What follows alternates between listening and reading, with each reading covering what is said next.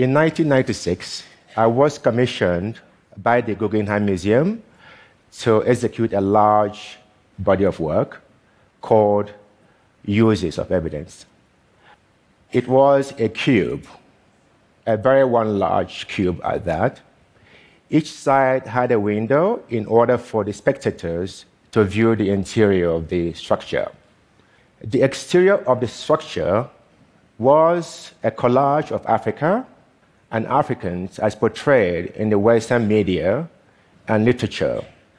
A look through the windows revealed a sharp contrast. Within the cubes are tranquil, civilized, domestic images of African family members, friends, and Nigerian professionals ranging from writers, poets, fashion designers, etc. The thing is, both the exterior and the interior images are quite true, but the images captured by Western media overwhelmingly depict Africans as basically primitive at best or barely distinguishable from the African animals. Not much has changed, I'm afraid, since 1996 when I executed this work. I began my professional photography practice in 1994, but my passion and enthusiasm for photography goes back to childhood when my parents arranged for us to be photographed by a professional photographer on almost a monthly basis. It was also an opportunity for my siblings to dress up in our latest gear made by our tailor. Later, when I was in boarding school, my friends and I bought Polaroid cameras, and then I began to experiment with self portraiture, or what I would call proto selfie auto portraits. CoverGirl 1994 was my first major work that was critically well received in the US and Europe, and quite instantly became a part of the school anthologies at universities and colleges. With the CoverGirl series, I wanted to reimagine the magazine cover with imagery totally unexpected, yet profoundly reasonable. The CoverGirl series proposed a different way the African can be represented in a more complex manner. Like CoverGirl, the Sartorial Anarchy series is made up of self portraits. It is an ongoing body of work started in 2010. In each image, I married disparate costumes from widely diverse traditions, countries, and time frames. And in mixing eras, cultures, I was able to bring harmony, as it were, to their seemingly irreconcilable differences. These differences became a source of inspired artistic celebration. For example, in Sartorial Anarchy number four, I mixed a boater hat inspired by the traditional Eton Oxford College boat race with a green Afghan traditional coat and an American Boy Scout shirt, a culture clash that works. In Sartorial Anarchy number five, I wore a macaroni wig inspired by 18th century macaroni headgear from England.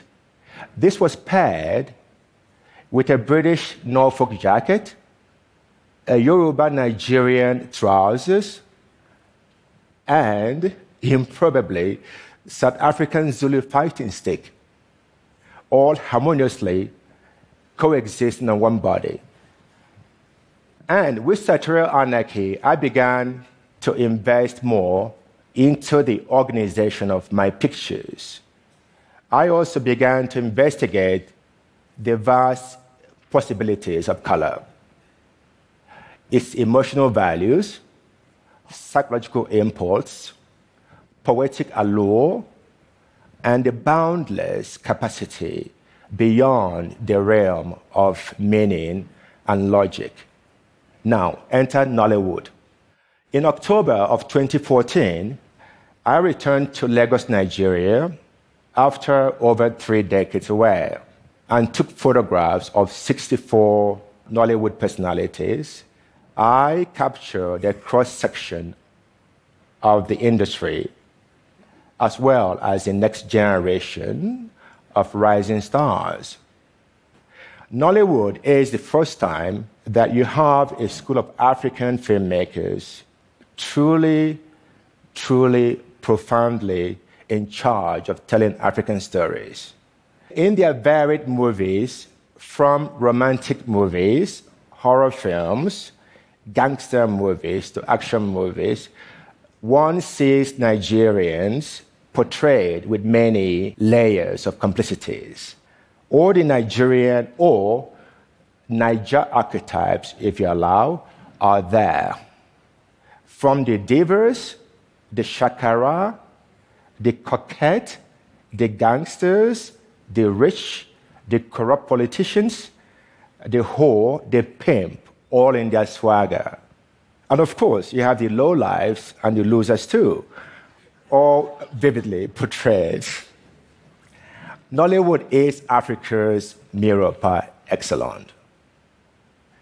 Typically, I direct all of my portraits from the way my subject conducts his or her head, the way the neck is tilted, the expression of the fingers, the gestures of the hands, to the gaze, and the overall bearing and countenance. Let me describe some of the photographs to you.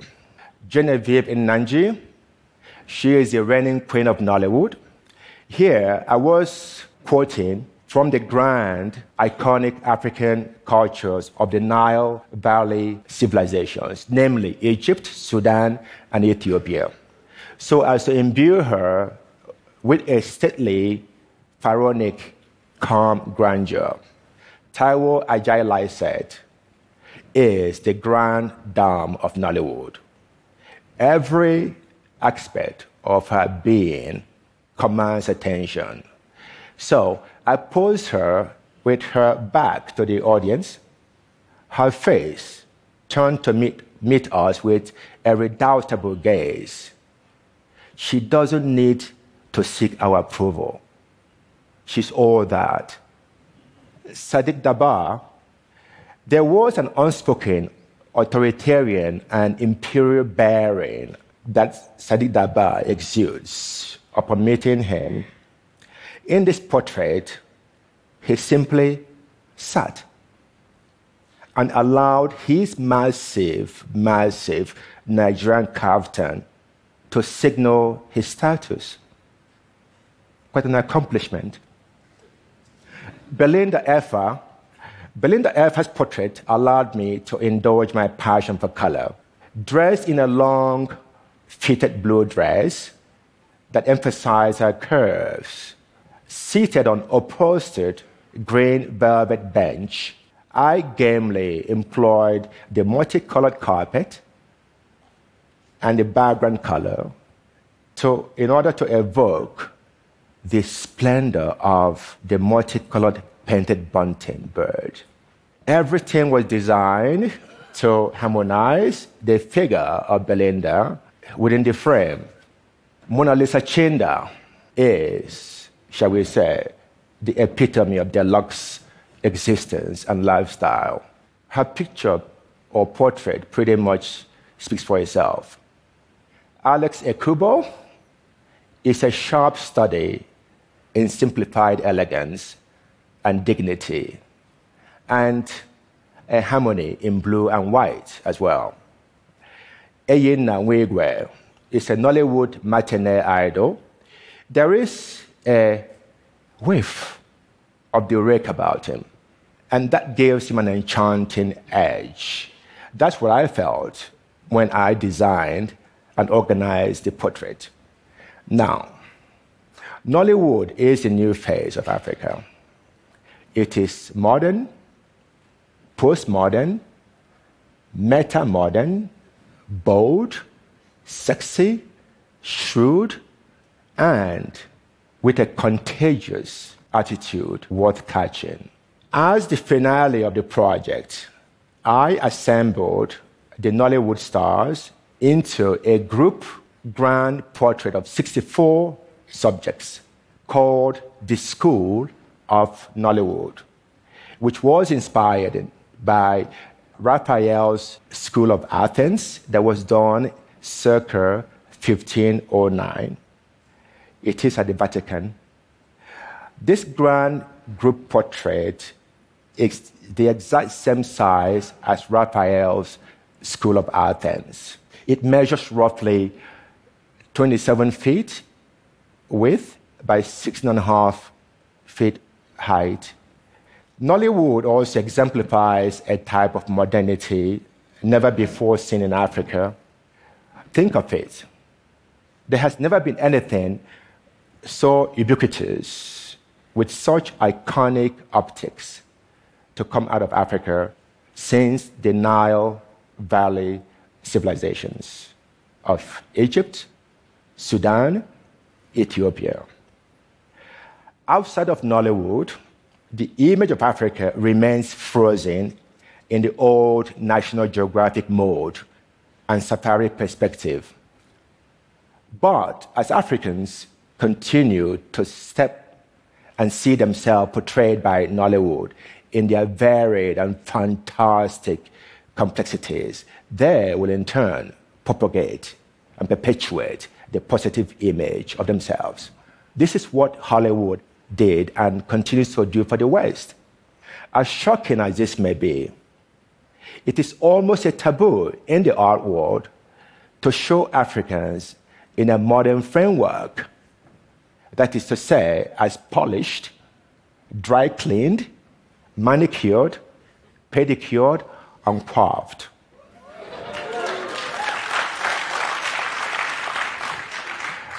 Part of my job is to keep beautifying Africa for the world, one portrait at a time. Thank you.